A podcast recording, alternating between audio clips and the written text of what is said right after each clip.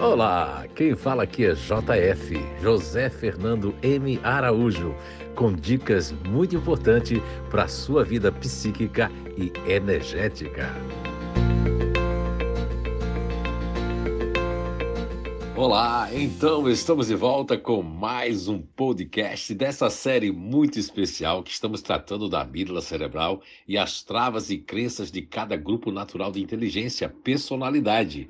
E no episódio anterior, no podcast anterior, nós tratamos das crenças positivas e negativas. Então, nesse episódio, nós vamos abordar a amígdala cerebral e o instinto humano e as inteligências ativa, emocional e racional. Então, vamos lá.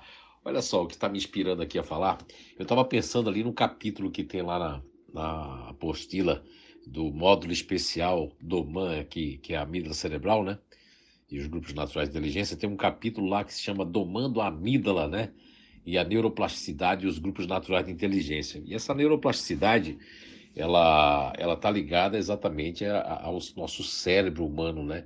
Essa coisa fantástica, essa, esse mecanismo maravilhoso, né? Esse universo que é o cérebro humano. O cérebro humano é uma coisa muito, muito fantástica e ainda em ainda não foi assim, vamos dizer assim, é, devassado, né? E vai demorar muito tempo, porque vai progredindo com essa neuroplasticidade que nós temos, né, cerebral. Agora, quando a gente fala de instinto humano, nós temos a primeiramente a inteligência ativa, que é a inteligência que mais pode se dizer assim instintiva, intuitiva, mas também por outro lado tem a parte essa parte aí do instinto humano né de, de, preservação conservação da vida. São pessoas que podem também elas adquirirem mais pânicos né? Todo mundo que tem um campo ventral em primeiro plano que é da inteligência ativa lógico mesmo as pessoas que não são da inteligência ativa, mas que têm um campo ventral em segundo plano, vai ter nessa descoberta que nós fizemos, vai ter mais contato com a amígdala cerebral, vai ter mais contato com os perigos que já passou,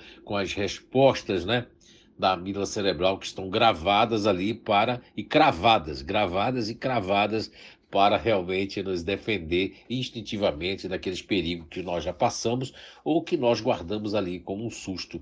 Vamos dar um exemplo assim, uma pessoa estava no aniversário e alguém na hora de cantar o parabéns, ela estava lá no aniversário, alguém estourou um balão o palhaço apareceu de, refe... de repente com aquela cara pintada e a criança entrou naquele pânico. E toda vez que ela for numa festa de aniversário, que alguém ou estourar o balão ou que apareceu um palhaço, alguém vestido de palhaço, pode ser que aquela imagem faça com que essas pessoas que têm um campo ventral muito instintivo sintam essa dificuldade né, de superar, mas são vidas profundas, né? Então quem é quem é da inteligência ativa e que tem um instinto muito forte, tirando o intimidador, que tem pouco contato, o GNI intimidador, tem pouco contato com a mídia cerebral, mas o tanto o GNI continuador ativo em primeiro lugar, o fazedor em segundo e o futurista ativo em terceiro, tem uma propensão maior a ter pânicos, síndrome de pânicos, é, é, é, monoideias, é, dificuldade de reação, de reagir, vontade de se isolar, de ficar com medo das coisas,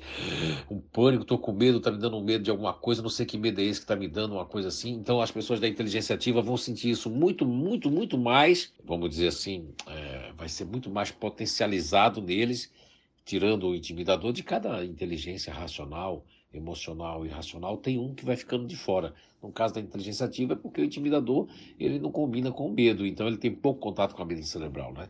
Mas esses outros três têm bastante contato com a amígdala cerebral. E a, a, a, essa descoberta que nós fizemos depois do circuito de papéis, de Broca, de Paul MacLean, de William James, todos esses que deram grandes contributos aí não é, com o sistema límbico, com, com a questão da amígdala cerebral, e hoje é, eu venho ali fazendo ali uma contribuição que ainda vou deixar, ainda não está, está acontecendo ainda né, nesse momento, que é essa descoberta é, dos grupos naturais de inteligência e o, como é que se utilizam da amígdala cerebral, que não é igual para todo mundo. As pessoas da inteligência racional e emocional já têm um, uma, um desenvolvimento, os caminhos cognitivos nesses mecanismos que dão, vamos dizer assim, interação com a amígdala cerebral muito diferente, ok? Então, olha, por hoje é isso. Nesse podcast inicial ali eu falei um pouco da inteligência ativa e nós vamos também percorrer esse caminho com a inteligência emocional e com a inteligência racional. Então, curta os nossos podcasts, venha se conhecer de verdade. Você que ainda não fez o Ser Psíquico 1, o que, é que você está esperando?